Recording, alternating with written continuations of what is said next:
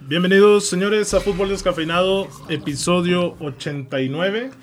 Estamos ahora con un invitado, invitadazo, diría yo, mi Edmond. Lupe Rubio, guerrero de honor, leyenda del Club Santos Laguna. Muchas gracias por acompañarnos hoy. ¿Cómo se encuentra? Muy bien, Oscar. Un gusto y un placer estar aquí con ustedes compartiendo pues este espacio y gracias por, primeramente por la, por la invitación. Muchas gracias a usted por acudir aquí. Edmond, ahora no nos puede acompañar Víctor, que es el otro co-host del, del, programa. Anda de viaje, anda de anda viaje. de viaje, ¿eh? felizote el niño allá, como si no hubiera pandemia. Ya sé. ¿Cómo, ¿Cómo andas tú, Edmond? ¿Feliz? Bien, todo tranquilo. Ya había tenido la oportunidad de conocer a Lupe Rubio. Qué bueno. Este, pero aquí andamos al 100. Perfecto. Bueno, señores, pues vamos a ir arrancando con los temas. Selección mexicana, Hoy hay Copa Oro, se vienen los Olímpicos. Este, vamos a abordar primero los Olímpicos. Tema, vamos este, ya en la fase final, ahora sí por medallas. ¿Cómo han visto a la selección? ¿La han visto? Porque bueno, es difícil verla, ¿eh? Es en madrugada, está cañón. Sí, no, levantarte. No de hecho, el juego pasado me, me costó, dije, ay Dios mío, pero era Sudáfrica, era contra Sudáfrica, se ganó 3-0. Hizo un cambio el Jimmy Lozano, que quitó a, a Diego Laines, pero pues, o sea, jugó Uriel Antuna y Alexis Vega, hicieron mancuerna muy bien, entonces pues les dio el triunfo a, a la selección. ¿A la selección qué? A la selección olímpica. Ok, selección olímpica. Muy bien, es que ahí nos están haciendo señas para, sí, para pegarnos un poquito más al micrófono. Este, pero sí, usted, señor Lupe, ha visto. Sí, sí, sí, no, pues la gente de fútbol obviamente nos, nos tenemos que acomodar a los juegos y, y la verdad sí he visto los partidos. ¿En serio? Un partido, los partidos que, digo, digo, Japón nos sorprendió al inicio, sí. pero pudo contrarrestar un poquito, aunque no le alcanzó el empate, pero ahí estuvo peleando y, y, obviamente ahora contra Corea pues también va a ser algo muy similar. ¿eh? Sí, de hecho han, se han enfrentado cinco veces en los Olímpicos y han sido tres victorias para Corea y, do, y dos empates. O sea, sí, México no le ha ganado. No le ha ganado. Y creo que ni le ha metido gol, ¿verdad? Por no, creo que sí le, ¿sí metió, le metió gol? uno o dos a lo mucho. Sí, sé que es un rival difícil, también por ahí, bueno, indiscutiblemente Brasil es la la selección sí, favorita. Está España también. España, que es muy similar a la de la Euro. Están dando a Japón también como sí, favorita. Sí, favorito. Como sí, pues sede. Japón como, como pasó por encima, ¿no? Sí, Entonces, o sea, los barrió totalmente. Eh, pues sí, el juego ya es este fin de semana, ¿no? Sábado. Sábado. Sábado. Vi que empezaron desde las 3 de la mañana y dije, qué, lo, qué locura. Apenas para los desvelados, pero va a estar difícil. Digo, el de México, si no mal recuerdo, es a las 6, A que las es seis, un sí. horario Más ya un poquito más Sí, accesible. aceptable, aceptable. Ajá, pero pues bueno, hay que ver cómo le va a la, a la selección olímpica. ¿Ustedes lo ven con posibilidades de medalla? ¿Realmente? Yo sí. Sí, sí, hay oportunidad de ganarle Corea, pero pues sabemos que está complicado. Está en el bracket de Brasil, ¿verdad? Sí, Sí, sí, que es de- lo- si gana. México, se enfrentaría al que gana de Brasil contra Egipto. Exacto. Entonces viene, viene duro la, la, la llave para México y bueno, hipotéticamente la final hasta España, ¿no? Por ese lado. Y pues bueno, también me gustaría preguntarles porque estaba viendo mucho este debate de Francia, fracaso, Argentina y Alemania también. Ay, Francia, Pues es que las grandes potencias eh, en, este, en, este, en estas instancias ahí quedan de lado. O sea, se ha, se ha analizado cuál es la razón eh, por, la, por la categoría, ¿no? O Sí. sea, obviamente no, no es la selección mayor, hablando de potencias a nivel internacional como las europeas que, o las sudamericanas, ¿no? En, en este caso nada más está Brasil y México por este lado y, pues han quedado de lado pues muchas selecciones que son potencia en fútbol, ¿no? Sí, España creo que por reglamentación en la liga tiene que ceder a los jugadores. Por eso se habla de que Ah, es una selección fuerte. Pero pues caso de Francia... Este, bueno, es que también le faltaban muchas... Sí, de un de 5 o que está- 6. Que está Sí. Guiñac o, y- De las edades, ¿no? Sí. Ajá, por ejemplo, Mbappé, Camavinga. Sí, o sea, los fuertes. Todavía sí, los fuertes. Digo, Guiñac hizo una, Sí, una oye, buena... pues metió hat-trick. Sí, y, y el- la asistencia, ¿no? Cuatro- en el último. Metió cuatro goles. en el de penal también. Ajá. Entonces, bien, ¿no? Sí, pero Japón los borró. Sí, Sí, sí, la verdad que Japón... Oye, es que es donde estriba este... No sé, incógnita, porque Japón a nivel selección mayor le cuesta, no existe, la verdad. Lo mismo con Corea del Sur. Pero a nivel este juvenil está ahí, ¿no? Siempre está, siempre están las potencias, pero no sabemos por qué no termina por cuajar, ¿no? Pues casi casi como México, ¿no? En las, en las inferiores siempre, pues desde sido los dos mundiales y en la mayor. También se quedan ahí. Sí, porque ahí pues son muchos factores, obviamente, ¿no? Las competencias, la gente que juega en Europa, eh, voy a decir, eh, si vemos las potencias latinoamericanas, pues es- siempre ha estado Brasil, Uruguay, Argentina. Argentina. no se diga, a veces Paraguay, porque son gente que tiene jugando muchos eh, jóvenes en, en Europa, ¿no? Sí. Esa, esa es la, la, la- la clave. Claro que sí. Y bueno, tema Copa Oro. Ya se acabó, estuvo muy rápido, ¿no? Ahora la Copa Oro. Pues, pues todavía falta semifinales. Ven, semifinal. contra Canadá. Eh, ¿Cuándo sería la final? ¿No es este domingo? Es- hoy, es, hoy es la... Sí, podría ser la final. Sí, ¿verdad? Porque, yo he juega- visto... juegan hoy, entonces la FIFA es obligatorio que descansen dos días, 48 Mm. horas. Ya le tocaría el domingo en la noche, si es que se puede. Porque he visto mucha polémica en Twitter por temas santos que la televisora todavía no se presenta, porque se empalmaría al horario de la final de la Copa Oro. Entonces dicen, pues podemos descartar que no va a ir por la libre, ¿me explico? Ok, pues es que todavía no se sabe. Todavía no se sabe, ya lo deberían denunciar. Lo más probable es que sea sí. así tu DN. Sí, habrá el que está más cerca. habrá que esperar eso, pero bueno, México en, en Copa Oro contra Canadá, les ha gustado el tri, que esta es la mayor. ¿eh? Yo veo a veces incluso superior a la olímpica que a esta, ¿eh? Sí, pues es que es otro proceso, ¿no? Otra dinámica y otros, otros contendientes también. Fí- Fíjate que la mayor ha jugado, no ha jugado muy bien, ¿eh? O sea, bueno, barrió a Honduras, le costó contra Salvador, pero yo creo que el Tata Martínez está haciendo muy bien las cosas. O sea, es que tiene un muy buen equilibrio, muy buenos jugadores, Edson Álvarez, no se diga, Sí. Talavera. Ponle que ahí la defensa le cuesta todavía con Araujo y Salcedo que están agarrando al Chaca impresionante. Y el Chucky, pues Funes no Mori. Orbelín que ha tenido un temporadón ahí en que le suena para el Celta de Vigo, para España. Ok. ¿Tú cómo lo has visto, Lupe, al tri? Sí, bien, pues se ha cumplido, ¿no? Lo que, lo que se le ha presentado, si- se ha jugado, eh, no ha jugado a tope porque realmente los rivales no le han exigido tanto, pero sí yo creo que ha hecho lo necesario para, para, para seguir el proceso. Y obviamente eh, ahora contra Canadá, pues tiene que mostrar esa jerarquía, ¿no? Aunque Canadá también, digo, no, no ha jugado tan mal, ¿no? Se defienden muy bien y son jugadores que, que, que van a ir por todo, ¿no? Y obviamente, pues la idea es que se gane la con contundencia, por- pero pues ahorita, ya ahorita cualquiera te compite, entonces no, no, no podemos eh, descartar una sorpresa también. Y verías a Qatar este, en la final porque El invitado viene incómodo. jugando bien, ¿eh? Sí. Sí, no, pues realmente ahí te encuentras con sorpresa, porque ellos están libres de presión, entonces juegan sueltos, juegan... No tiene nada que perder. Exacto, o sea, como invitado, pues Vas por todo. van sí. por todo y, y obviamente la presión es para... Para, Para el local, Estados local, que Unidos, Estados sí. Unidos, ¿no? Que, que, se- que siempre se acomoda para que sea una final México-Estados Unidos. Siempre. Pero bueno, pues ahí está la invitación a Copa Oro. Hoy por la tarde-noche, si no me equivoco, primero Qatar, Estados Unidos y posteriormente México-Canadá. Y ya el domingo será la final. Permítanme ahora hacer un pequeñísimo corte comercial agradeciendo a solirradio.com por las instalaciones, el increíble equipo de producción que nos ha abierto las puertas para esta nueva quinta temporada. Recuerden, por favor, seguirlos. Están en todas sus redes sociales. Ahí los pueden encontrar en solirradio.com. Igualmente las de Fútbol Descafeinado ya las tienen. Van a tener este episodio. Bueno, estamos ahorita en vivo por Twitch, en solirradio.com en audio. Y bueno, todas las redes de, de Fútbol Descafeinado las encuentran este, en Instagram, Twitter, Facebook. Por ahí vienen todos los enlaces. Instagram es Fútbol Descafeinado. Twitter es el que varía y es Food Descafeinado por el tema de caracteres. Pero bueno, cierro pausa comercial. Por favor, síganos, suscríbanse, compartan. Y ahora, Lupe, vamos a hablar de la Liga MX que arrancó y arranca con mucha... Dilo, dilo. No, no es medio que...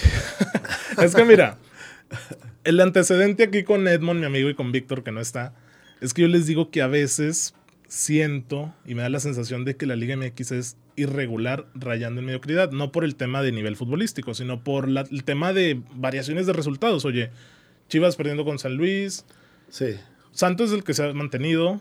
Este, América empató a cero. Tú lo decías, ¿no, Edmond? Una sola victoria de local Una no sucedía desde de hace local, siete años. Más- Mazatlán 2014. le ganó a Cruz Azul. Mazatlán Sí. a Cruz Azul. O sea, Cruz Azul que viene embalado. Rompió una quiniela, ¿no? Sí, gacho.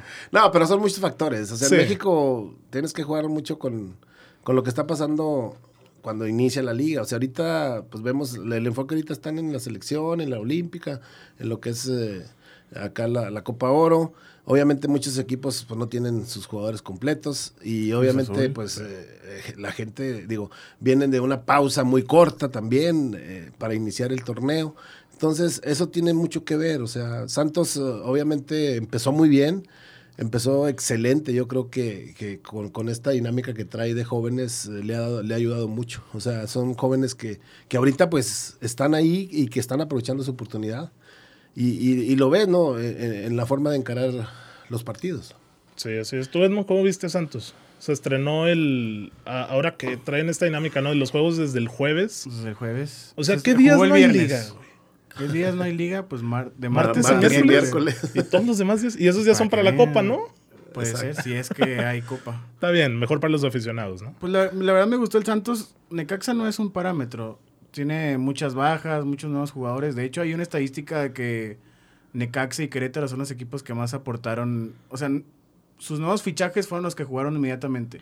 Santos cero fichajes, o sea, cero nuevos jugadores. ¿no? Falta Sí. Lesio. Falta, falta Lesio, entró el Brian, Brian Lozano. Pues se vio bien Santos, te digo, Necaxa no es parámetro. Sigue Cruz Azul que tiene muchísimas bajas. Corona, El Piojo, Cabecita está de vacaciones, Orbelín y Romo están en la Olímpica. Pero entonces, ¿hasta cuándo Bueno, va a ser parámetro? Pues hasta que le Es que ahí tiene que aprovechar. Sí, tiene que aprovechar. Para O sea, las, las circunstancias así Sí. son, o sea, tienes que aprovechar el momento. Sí. Entonces, la jornada, pues, suena interesante, pero, pero sí, como dices tú, es muy irregular. O sea, no hay una tendencia de que digas, no, este ya agarró su línea. No, es que de las primeras fechas son claves también para definir mediano plazo, ¿ah?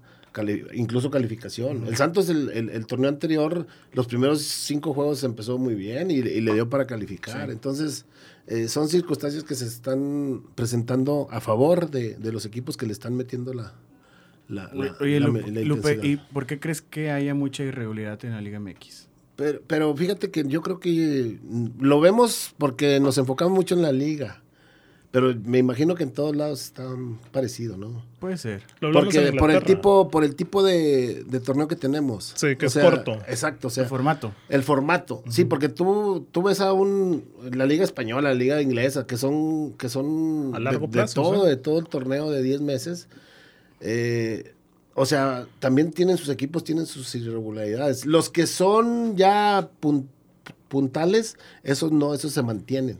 Y te tocó estar en el trayecto en el que se cambió. El fueron formato. el primer campeón del torneo, de un nuevo formato, ¿no? Sí, Santos, sí. 96.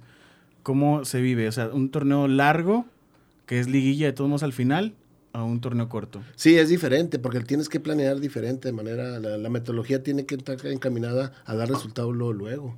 Entonces, en, en- en los torneos largos, que eran a 10 meses, a 38 fechas, pues todavía te podías recuperar. Nos pasó en el torneo aquel con, cuando el profe Maturano estuvo en, el- en la primera vuelta extraordinaria y después el equipo se cayó. Ahí sucedió de manera diferente, porque empezamos muy bien, hicimos una pretemporada muy intensa, muy completa, pero a media temporada el equipo se cayó. Entonces ya no nos dio para calificar. En cambio, la, de, la del 96, que fue la primera de torneos cortos, eh, esas, y nosotros iniciamos antes la pretemporada. Pero mucho antes que cualquier equipo. Yo creo que un mes, un mes antes que cualquiera. Empezamos desde mayo y, y el torneo empezó en septiembre. Lo bueno fue en ese tiempo que fue, había torneo de copa. Un torneo de copa que era siete partidos antes de iniciar el torneo de liga. Y eso Entonces, obviamente te dio para agarrar ritmo, para conjuntar el equipo, para, para conocernos mejor. Y ya empezando la liga, pues, empezamos muy bien. ¿Y, y el cansancio? Es que eso lo vas dosificando. Lo vas dosificando. O sea, si tú tienes una buena preparación, una buena metodología, no hay cansancio. Porque le estás dando las pausas, estás dando lo que es el trabajo intenso, de acuerdo, de acuerdo a cada etapa. Es que si has visto que los jugadores europeos se quejan mucho, ¿no? De que la Pues es que juegan Champions- todo el año. Y antes no era el así. Y antes no era así. Acá en México era nada más jugar fin de semana. Ahora con la Copa pues juegas uno o pues, dos juegos. Y luego ya metes a los jóvenes, a los que no juegan. Le, vas, le vas variando. Ahorita ya eh, en todos lados está muy parecido porque hay juegos por todos lados. O sea, ahorita tú ves a un, a un, a un jugador como el de Cruz Azul que, que fue campeón, que terminó... Romo. cual- eh, ándale, que terminó en lo último pues, bien tarde. Sí, sí, sí. O sea, está todavía comp- en competencia. Sí, y, y lo exhibe, ¿no? De que no rinde o, bueno, se vio Pues mal. Pedri, ¿no? El de España. Pedri, el de Que España, jugó la- promedia- Con el Barça y luego la Euro Sí. y luego ahora con los Olímpicos. Pedri ha jugado un partido cada tres días y medio. Yo creo por eso también los de Francia no, no fueron a, la- a los Olímpicos. ¿eh? ser. Porque, porque sí, se están cuidando. jugadores- Y luego en año previo a Mundial. Exacto, con más. porque también ahí eh, la inversión que se hace con cada jugador en los contratos, o sea, son muchos factores. Sí. Son muchos factores. Oye, Lupe, y luego me cae la duda. ¿Tú con qué formato te quedas? ¿Cuál te gusta más? ¿Torneo Fíjate largo? Me gusta este. El de Sí. corto. Sí, porque te, te, te, te muestra interés desde el principio. Ok. Y, y, y eso es lo atractivo de estos torneos que, que cada, cada, cada seis meses estás, estás jugando por un campeonato. Y rápido, ¿no? Sí, Atractivo sí. para el aficionado, Exacto. para todos. Sí, te involucras más y obviamente también hay más mejores entradas, o sea, todo lo, la comercialización. Sí. O sea, son muchos factores, porque si nada más ven los deportivos, pues dirían, no, pues que descansen, no, espérate, pero pues es, es negocio también. O sea, tienes que ver todos los factores que están implícitos. Y tema del no descenso, ¿qué opinas de eso? Debe de haber. Debe de haber Sí. descenso Sí, para sí, competitividad, ¿no? Sí, porque pues, imagínate, los, los- como el caso de Irapuato, ¿no? Que, que, que, que jugó para la Premier, eh, para, para ascender a la, a la- de nuevos talentos, y, y luego no le dan el- no le dan la plaza. Entonces, Fue campeón, ¿verdad? hay que buscar, no sí, ascendió. de segunda, O sea, de él, nuevos él hubiera, talentos. él hubiera ascendido a la Liga Expansión. a la Liga Expansión, Ok. exactamente. Entonces, pues desde ahí se está dando, dando la competencia. Yo creo que es bueno que tengamos, eh, si hubiera infraestructura, si hubiera como la tipo Premier, pues no había problema. Pero estamos hablando de, de que aquí hay que buscar también el, el- cada, cada equipo superarse, ¿no? O sea, ir por un campeonato, ir por un ascenso, que eso es lo atractivo de la- no nomás por jugar por dinero. Claro. Oye, y luego otra duda que también se me viene ahora a mente. ¿Qué opinas de todos los extranjeros que hay en México? Pues son muchos. Uy, eso es bueno. O sea, son muchos, o sea, porque le quitan mucho espacio a los jóvenes. A los o sea, talento sí hay y lo vemos con Santos. O sea, Sí.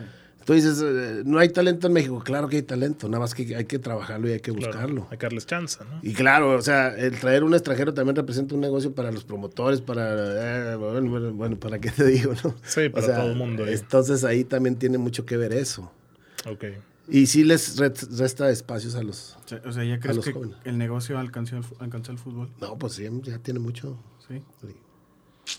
Vemos, o sea, ahorita, ahorita realmente tú lo ves y la época anterior y, y- y la anterior y la anterior todavía de Laguna Torreón era, es muy diferente.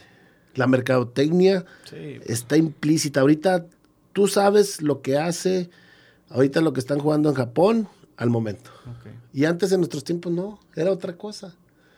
De ahí a que corría la información, no, pues los medios estaban menos, o sea, tecnificados. que para el día siguiente, ¿no? Que salía la nota. Ándale, así. no, pues ahorita ya es otra cosa, o sea, ahorita ya lo ves en, en el momento. Ves, ves lo que está pasando en cualquier lugar del mundo. Y eso era lo que había la- limitante antes. Los medios de comunicación eran más limitados. No, y aparte ahorita ha avanzado muy la inteligencia deportiva. Es todo, todo, todo. O sea, todo es negocio ahorita ya. O sea, o sea si tú ahorita, yo- hay jovencitos, fíjate, como, como ejemplo, ¿no? Que Pachuca anda buscando, tiene sus, sus buscatalentos. Sus escuelas, Santos sí. tiene buscatalentos. O Se sea, abrió todos los ahorita una en equipos. Texas. ti- Santos claro. abrió una en Texas. Todos tienen, todos los equipos tienen buscatalentos. ¿Para qué es? Para generar dinero. Sí, claro. Para buscar talentos, para generar. O sea, ahorita Santos, Santos actual. Sí. ¿Cuántos jugadores de, de cantera tiene? Como En el primer equipo. 13 en el primer Sí. equipo. Antes habíamos dos, Más difícil. tres, y otros ahí que iban más o menos, pero ahorita ya están jugando. O sea, ahorita ya son una realidad. Sí. Ya ahorita hay cuatro en selección olímpica, ¿no? Y, y- y- y que ya salieron de la cantera. O sea, ¿cuándo se había visto eso aquí en La Laguna? Sí, pues está Arteaga, Jorge Sánchez, El Mudo. Y Angulo, ¿no? Y Angulo. Sí, Angulo. La selección. Antuna. Antuna. Antuna, aunque de- salió de Charlie Soccer, pasó por Santos. Sí. O sea, y, y dices, sí hay talento. Claro que hay talento, nada más hay que buscarlo y desarrollarlo. Trabajarlo, que ahí se va mucha lana también. Mantener 40 muchachos ahí en Casa Club cuesta. Claro. Entonces, eso es retribuible, o sea, es una dinámica comercial.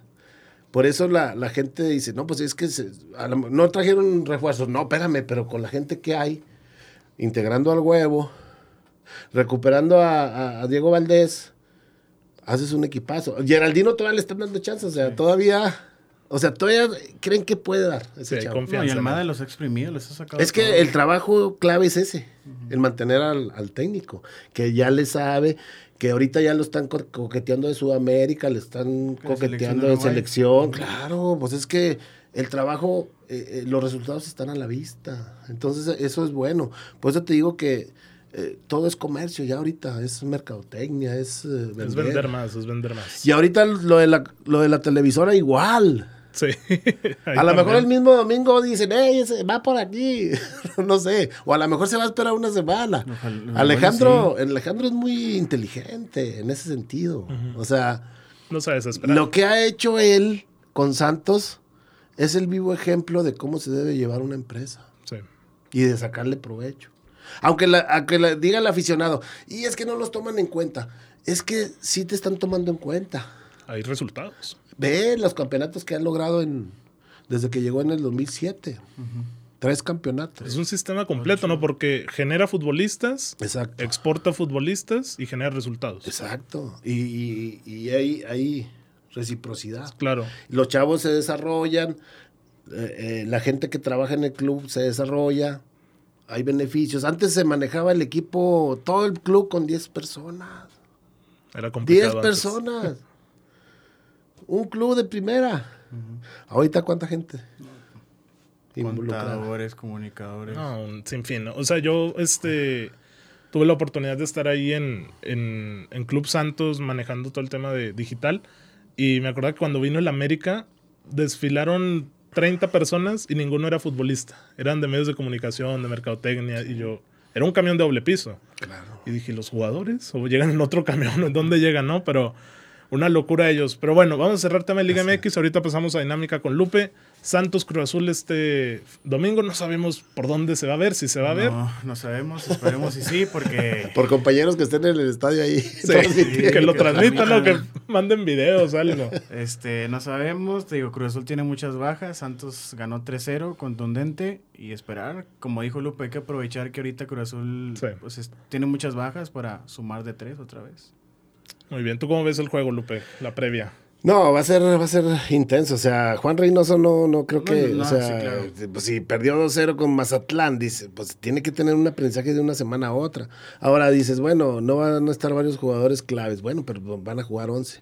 Y, y planteles como Cruz Azul, yo creo que eh, están, eh, están en una programación que cualquiera puede jugar.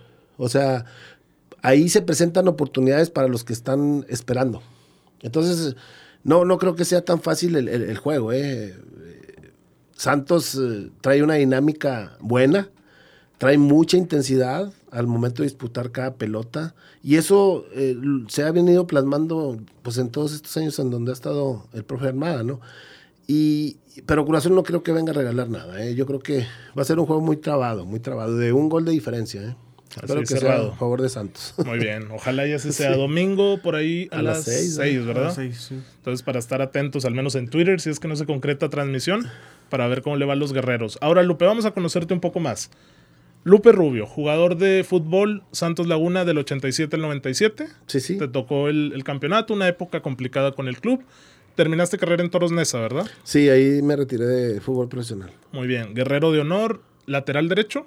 Jugué de lateral derecho. Bueno, jugué varias posiciones. Terminé jugando de lateral derecho de central, de marca, de central de libro. Jugaba delantero, era goleador. ¿En me serio? echaron, me echaron para atrás. Polivalente, polivalente. sí, jugué de varias, varias posiciones. Perfecto. Oye, Lupe, ¿cuál es tu mejor momento como jugador? Pues yo creo que el- ese año del campeonato, ¿no? Yo creo que tuvimos mucho aprendizaje con el equipo. De hecho, yo me considero, junto con Pedro Muñoz, que fuimos creciendo con el equipo desde la segunda. Yo llego a Santos en el 87, después de haber participado en un equipo toro, eh, se, llama, se llamaba Panteras Torreón, que era de segunda división B, igual equivalente a la tercera. Y dos años estuve ahí, paso a Santos ya como, como jugador de segunda división de la Liga de Ascenso en aquel año del 87-88.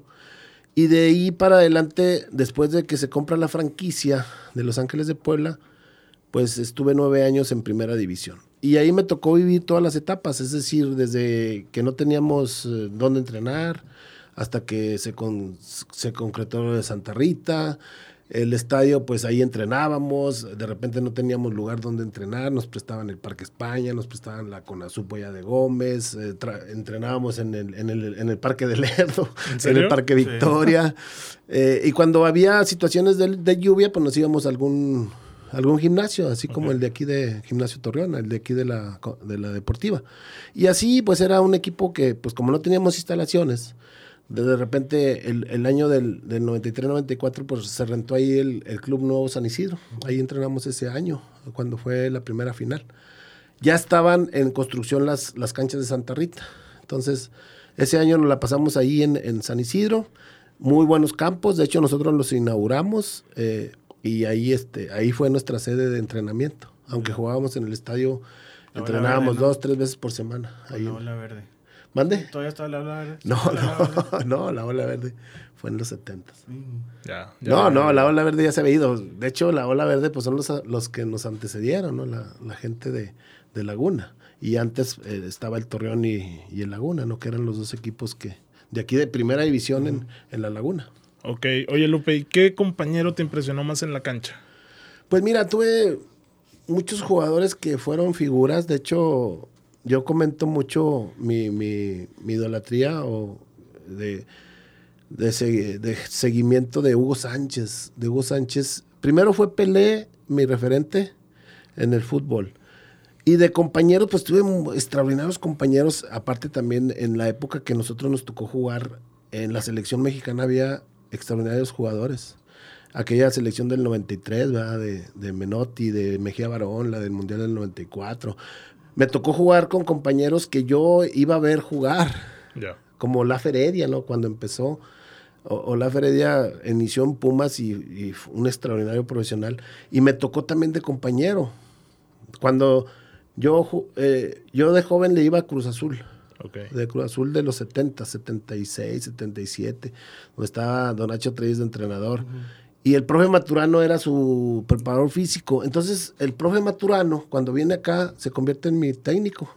Entonces, yo veía a- de joven, de niño, a, es- a esos jugadores. Me tocó jugar con Adrián Camacho, por decir que yo lo veía jugar en el Cruz Azul. Sí, que tú los admirabas como Exacto. niño. Y, y- y Hugo Sánchez me tocó enfrentarlo, ¿no? Como, como, como también como rival. Y que cuando él se fue a España, cuando se fue al Atlético y luego al Madrid, pues que yo lo seguía todos los domingos, ¿no? Cuando empezábamos a jugar en la segunda división. Entonces, jugar con Benjamín Galindo, con Miguel España, con Olaf Heredia, Impresionante. que ¿no? son jugadores que fueron mundialistas, ¿no? Sí. El caso de Pedro, compañero de aquí de toda la vida. Armendaris, que un guerrero con toda la extensión de la palabra, Julio César y buen amigo. También ya lo tuvimos por aquí. Sí, no, pues anteriores. Julio, mi respeto, no. Julio llegó aquí de Tigres y pues él, él escribió su historia también, ¿no? Como guerrero. De hecho, está identificado como el guerrero mayor, ¿no? Claro, le dicen muñeco, ¿no? El muñeco, sí, sí. Es que siempre nos decía, ¿qué onda, muñeco? ¿Qué onda, muñeco?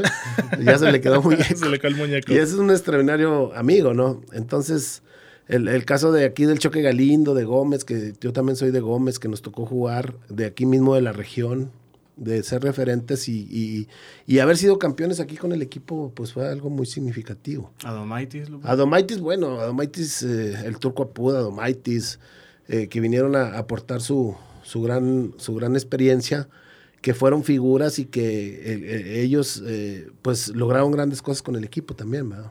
Ok. Tocó los principios de Jared. Pues cuando lo enseñamos a cabecear. No sabía, Jared. no, no, el flaco lo que tenía era... Estaba muy jovencito cuando llegó acá, pues venía de Atlas de haber debutado. Entonces ya se le veían las condiciones de remate, ¿verdad? Y no, pues era, pues era, era, eh, era el, él venía de Atlas y venía de dos años haber debutado. Entonces nosotros ya teníamos ya cierta experiencia y obviamente pues Jared fue figura y es un gran referente de Santos y pues nos tocó un año estar con él, ¿no? En el, el año del campeonato. Y obviamente por lo que hizo Jared pues no tiene, digo, es algo muy extraordinario y, y- y- y es un gran nombre aquí en la laguna, ¿no? Hay que reconocerlo, ¿no?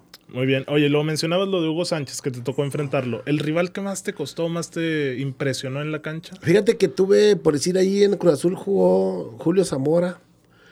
Era el dupla con Carlos Hermosillo, extraordinario jugador. Me tocó Jorge Comas en, en- en Veracruz, aquel Veracruz de, de los ochentas que estaba Omar Palma, estaba eh, Jorge Comas, Rizuela, estaba eh, Ruggeri. ¿En serio el cabezón? Ah, el Cabezón estuvo con América. Eh, me tocó también jugar contra él y Alfredo Tena. O sea, gente que fue mundialista. Cerrizuela pues también fue mundialista, ¿no? Con, con Argentina. Me tocó enfrentar también al, al buitre. ¿En serio? Al buitre, sí, cuando, cuando vinieron con Celaya, que vino Michel, Hugo y Martín Vázquez y el buitre. O sea, la quinta del buitre en ese año fue cuando jugaron la final contra, contra Necaxa.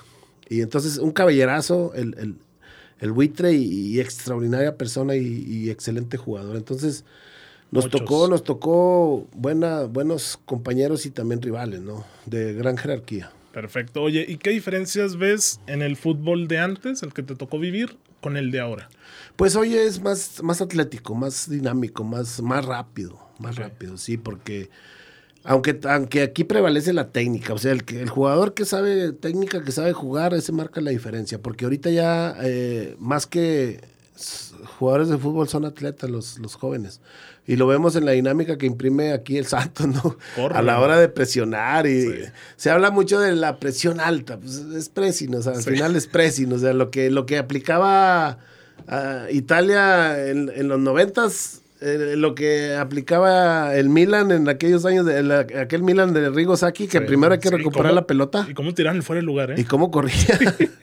Pero la diferencia era el, el trato de la pelota, ¿no? Cuando en aquel, aquel Milan que duró más de 40 partidos invicto, eh, que marcó época. Entonces la, la Holanda de Cruyff, eh, pues es lo mismo, ¿no? O sea, son, son cosas que han sido etapas diferentes en cada, en, en cada tiempo, ¿no? Entonces yo creo que sí, ahora es muy físico, es muy físico. El, hay mucho contacto por lo mismo. Mucho estudio también, ¿no? Sí, Mucha análisis, muy, muy estrategia, que táctica. Entonces, al, final, lo que cuenta es la pelotita, ¿eh? El que me deja mejor la pelotita. Se siguen haciendo por goles, ¿no? Sí, Tengo exactamente. una pregunta para Lupe. ¿Con quién te quedas, Maradona o Pelé? Pelé. ¿Por qué? Por lo que representa Pelé en el mundo aparte del fútbol. Claro, como figura trascendió más que Maradona, fuera de las canchas. ¿no? Como persona y como, o sea, una persona íntegra, Claro. en la extensión de la palabra. Paradójicamente, Pelé en su familia vivió varias desgracias. Un hijo en la cárcel por drogas, falleció una hija de cáncer. O sea, pero Pelé, Pelé como tal fue totalmente eh, íntegro. En lo que yo conozco, ¿no? De, obviamente, no, es que pues... le tocó el auge de Pelé. o sea, todo- No, no nos tocó el auge de Pelé, no, Pelé fue de los 50. 50, 60 y 70. por Claro que también nos 70, tocó Maradona. Maradona, Sí. pues es un genio, ¿no? O sea, Maradona también fue un genio, un, un, un- un mago, ¿no? De la, de la, del fútbol también. Pero yo me quedo más con Pelé. Porque a mí me marcó Pelé. Ok. Yo de, de- seguía a Maradona también. Y eh, a la par estaba Hugo Sánchez. Ya. Entonces, eh, por eso yo eh, me inclino más por, por, por la persona de Pelé. ¿Te Más con a- lo personal. ¿Te animas a decir un top 5 de futbolistas históricos? De mundiales, En, en general, En general. como tú te quisieras pues ahí está Pelé es uno. Pelé es uno. Maradona es otro, Hugo Sánchez, Cruyff. Messi, Ay, ay, ay, pues bueno, Messi, eh, Messi y Ronaldo se cuecen aparte, ¿verdad? Porque ellos son otra cosa. o sea, Pero sí entran en tu sí, top cinco. Sí, sí, sí. Yo creo que me quedo corto con cinco, eh. Tú date, tú date. ¿10? o mira, también la dinámica que le pedimos al muñeco fue ármate un once histórico. Y él lo hizo en función de sus compañeros del Santos. Sí, sí, sí, pues yo te puedo decir de jugadores de Santos y me voy a incluir yo, Sí. ¿no? Obviamente. Eh, Él, pero- él no se quiso poner, cómo Sí. No, no me voy a poner. Ya sabe cómo es.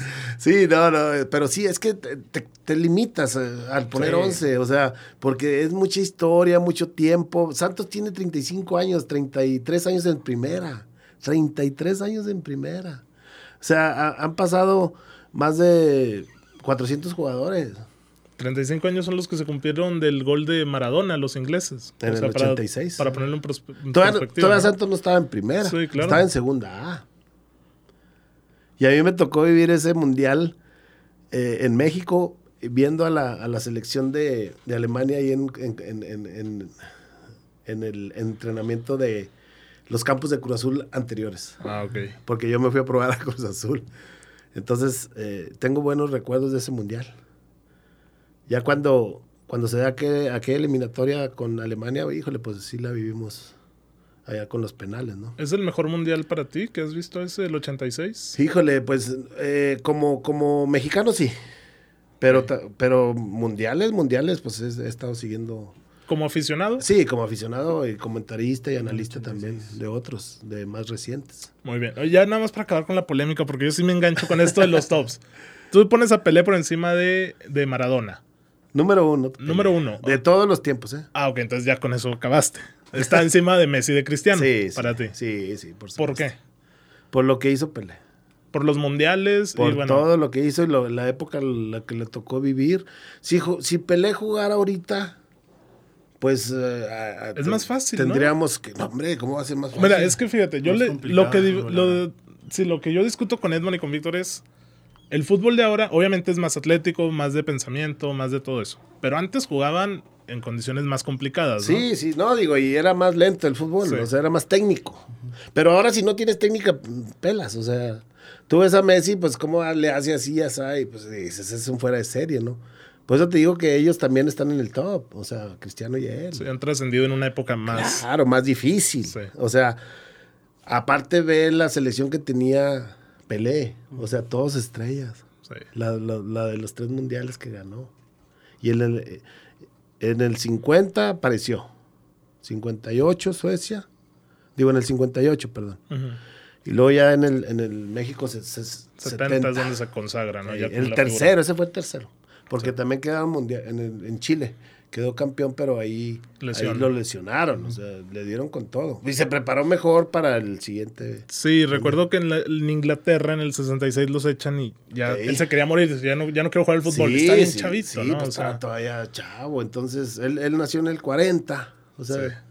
A los 17 ya. a los no, man. 17. a los estaba 7 ganó el mundial. Pero fíjate, dicen que Garrincha era mejor que Pelé. Era la estrella en el del 58, ¿no? Y eran de la misma edad. Sí. Y el, el chueco, le decían el chueco porque tenía la cadera chueca y era rapidísimo. sí.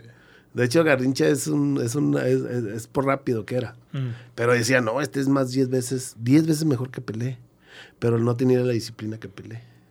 Ya. Pelé era disciplinado y mejoraba y entrenaba solo.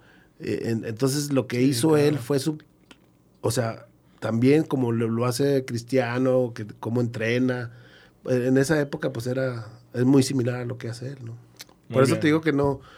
A mí me tocó él y, y, bueno, veo estos dos monstruos, pues también te maravillan, ¿no? Sí, claro, por la longevidad, ¿no? Uno Exacto. escogería tanto a Messi como a Cristiano.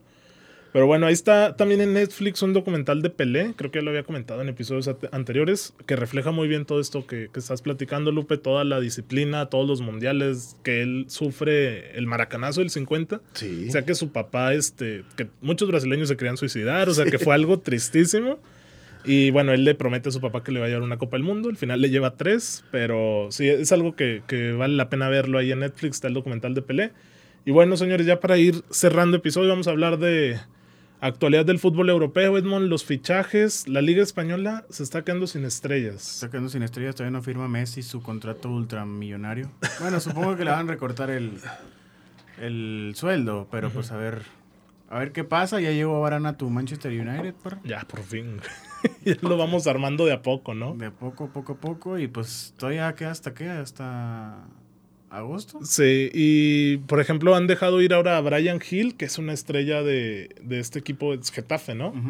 Y también se habla de que se va a ir Koundé del Sevilla a cambio Al del- Chelsea de, y todo eso. ajá, de Souma. Entonces, Todavía falta mucho. falta O sea, mucho, ¿eh? Y falta pocas, ¿no? Porque que... ya se supone que Mbappé se va a quedar en el PSG el año Sí. que le queda. A ver. Porque es, es complicado en esta época de pandemia, es algo que criticaba por ahí en la sección de, de inglesita en fútbol descafeinado, que en época de pandemia salen los clubes a gastar una millonada. El caso del Paris Saint Germain que infla, infla, infla, Como infla si, no. ¿verdad? como si no hubiera. No, pues el, Claro, City, o el sea- City que quiere pagar 120 por Grealish. Es que a mí Lupe hasta se me hace cínico. Pues es que tienen dinero.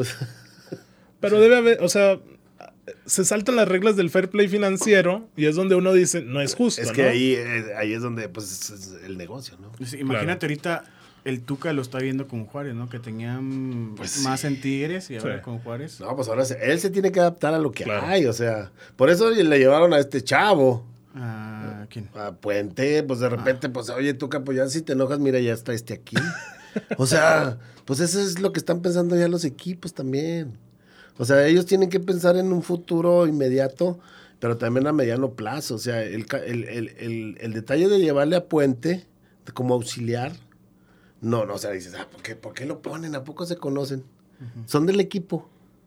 Pues no. Eh, o sea, eso la gente común así como que dice, pues, pues está bien, ¿no? Como auxiliar, Le va a chavo. aprender, le va a aprender. No, pero, pero para ya anticipándote que, Sí. que se va el Tuca. Sí, puede ser. Porque el Tuca en un arranque y ahí nos vemos, ¿eh? Sí, claro. No tiene necesidad de andar Un año o dos. presti- digamos. el prestigio ahí tirándolo, ¿eh? Pero ¿por qué crees que haya terminado acá en Bravos? ¿Quién? Tuca. Porque se fue Miguel Ángel Garza. Ok. Pero ¿no crees que algún otro equipo pudiera decir... Ah, no, cualquiera, pero pues no le van a pagar lo que le están pagando acá. O sea, Tuca se- está cotizado. O sea, lo que hizo en Tigres con mucho dinero es lo que está, lo que está haciendo PSG. Sí, a O sea, escala, pues, sí. ve, ve la escala, o sea, es lo mismo. Traen ¿Cuánto, figuras. cuánto se gastó Tigres con Tuca en, los años que estuvo?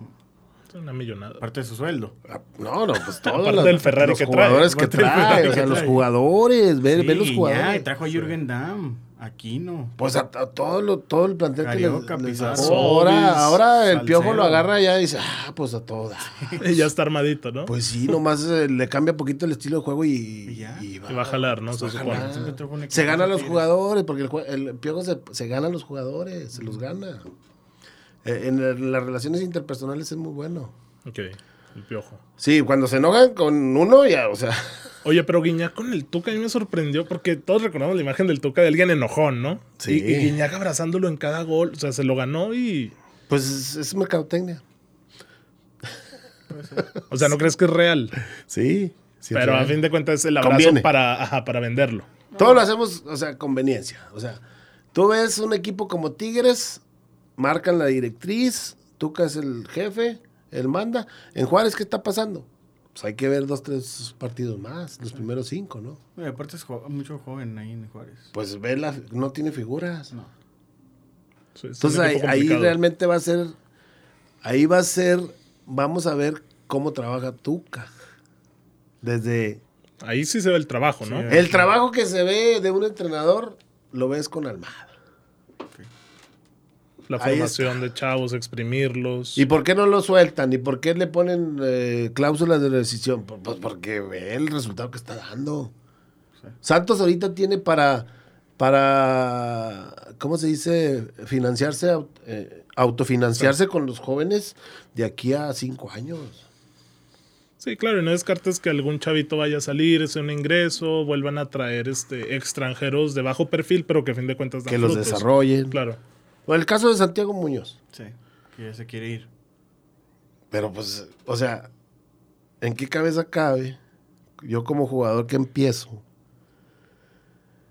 irme así en estas circunstancias? Sí, dale tiempo, Espérate, desarrollate. un año más, dos años, afiánzate aquí. Lo que le decían a Diego ya Lainez, ¿no? vete. Que se fue muy temprano, Diego Lainez. Exacto. Pues el Antuna también se fue igual.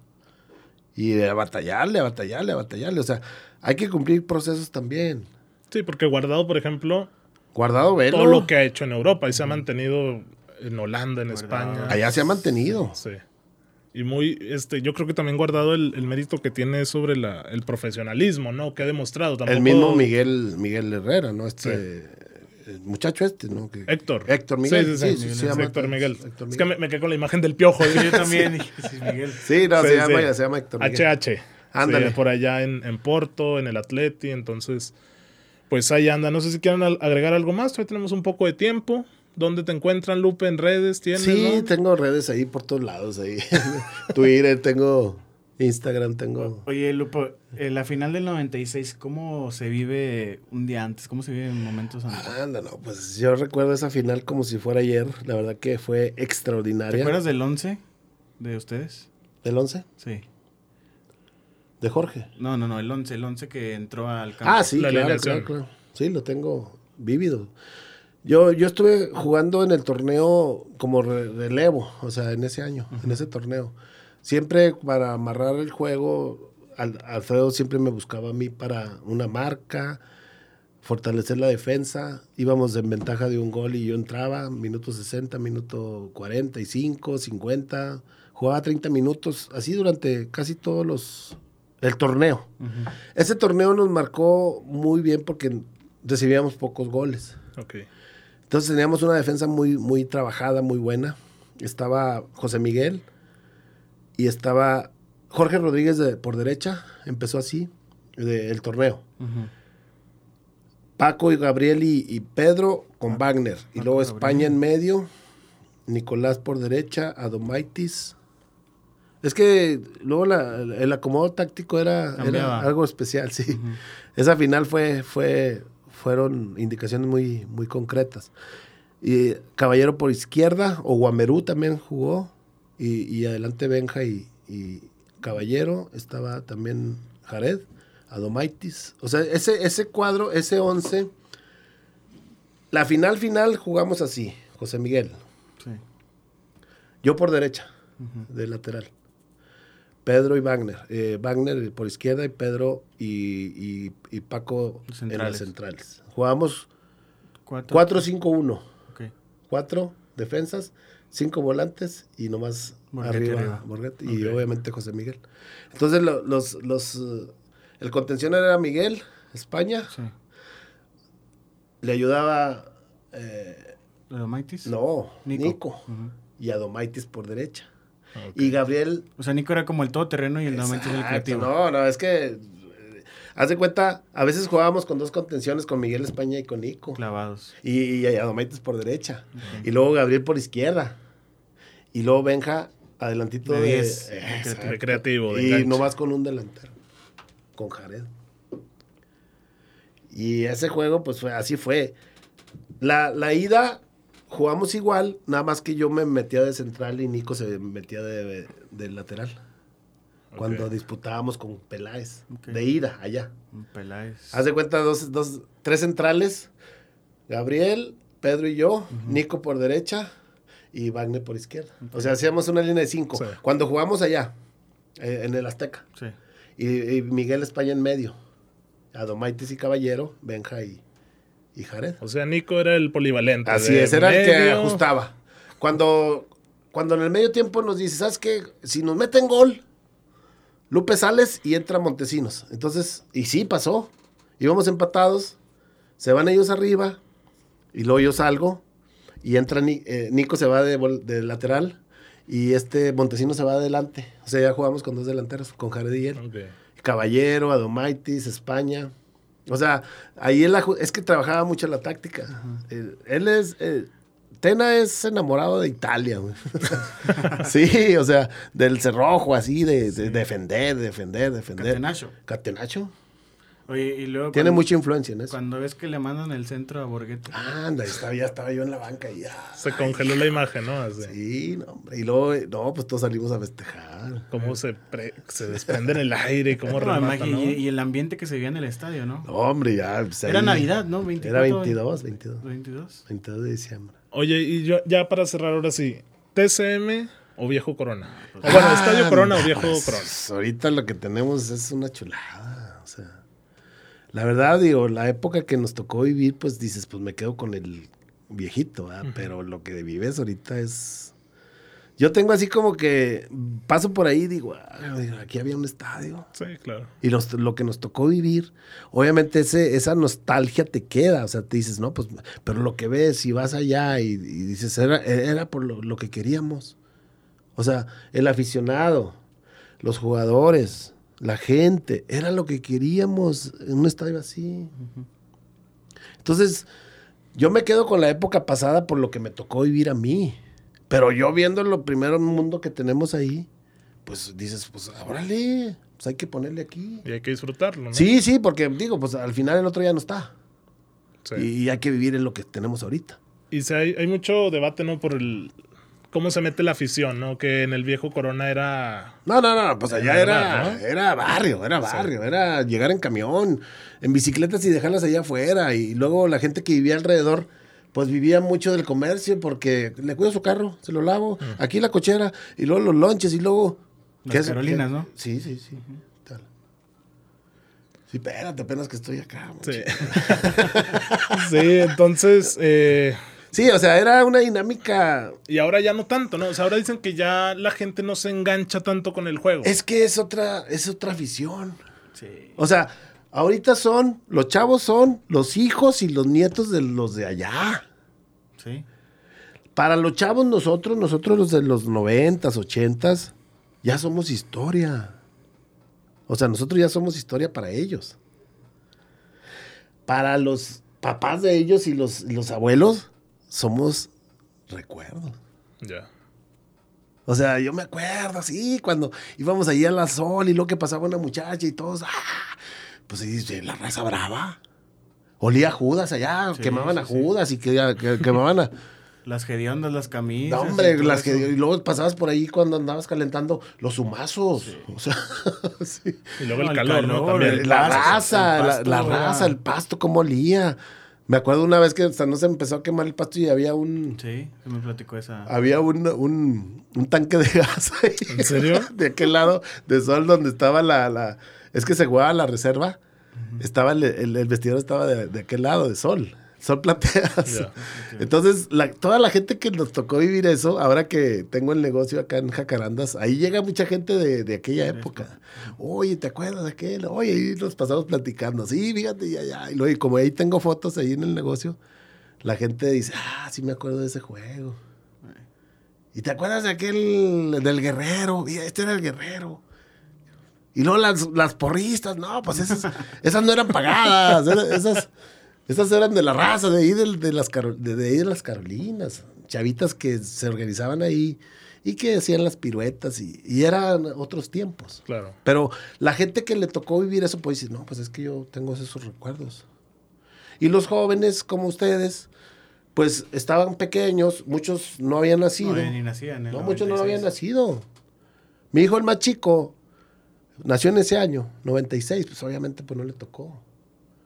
El más grandecito, sí, pues tenía cuatro años, ya estaba más grandecito. A él lo sacaba. El primer campeonato tenía dos meses. Tú, fíjate. Sí, pues veníamos naciendo apenas. Yo también cuatro o cinco meses, ¿no? Sí. Sí, pero sí lo, lo, vuelves a vivir. Digo, por eso te digo que yo me quedo porque yo lo viví. Claro. Pero ver este estadio, a mí yo, yo voy. Y disfruto como está la comodidad. De no, de o sea, de primer mundo. Y sí, la gente, pues, es diferente de cómo se vive, ¿no? Porque el de aquellos años se enoja con el joven porque, está echando, porque está echando la foto que no, espérame, pues es la forma de vivir de una manera diferente. es distinto. Pero aún así lo está disfrutando. O te encuentras a la gente ahí mismo en los ahí mismo en los pasillos, ¿no? Y qué onda, qué onda, y pues pero ves la comodidad y ves que tenemos un estadio como los que ves en Europa. Claro, un complejo deportivo, ¿no? todo eso. Todo. Bueno, Lupe, pues vámonos despidiendo. ¿Dónde encuentran tu negocio si le quieres hacer publicidad? Ah, claro que sí, pues aprovechando aquí el viaje, ¿no? claro que sí, tú date, tú date. Bueno, sí, mira, yo básicamente tengo varias actividades. De hecho, doy capacitación también y asesorías eh, de manera personal y, cursos de capacitación a, empresas y, y también coaching personal. Eso es eh, por mi cuenta. Y la, la, otra que tenemos en negocio familiar, tenemos una quesería, quesos y botanas Lupe Rubio. Nos encontramos en Plaza Bastos, ahí enfrente de la central camionera, en dos, en dos locales, en el pasillo H y en el pasillo F, en el 66 y en el 135. Y en Villa Jacarandas, acá por las cinco esquinas, ahí es donde yo atiendo. Muy bien. Es eh, atrás del, del, bueno, voy a decir un un local, el Oxxo de las cinco esquinas, en la parte de atrás. Ahí me encuentran, ahí está un gimnasio enfrente, de diario estoy ahí de, de 8 y media a 5 de la tarde, sábados y domingos de, de 10 a 3. Perfecto, pues muchísimas Aprovechando el viaje, ¿no? Sí, qué coste. bueno, ahí está, pues, descafeinados y descafeinados para que se pasen allá a visitar a, a, Lupe Rubio de parte de Fútbol Descafeinado. Y pues eso sería todo por esta semana, señores. Nos escuchamos la siguiente. Muchas gracias. Hasta luego. Chao.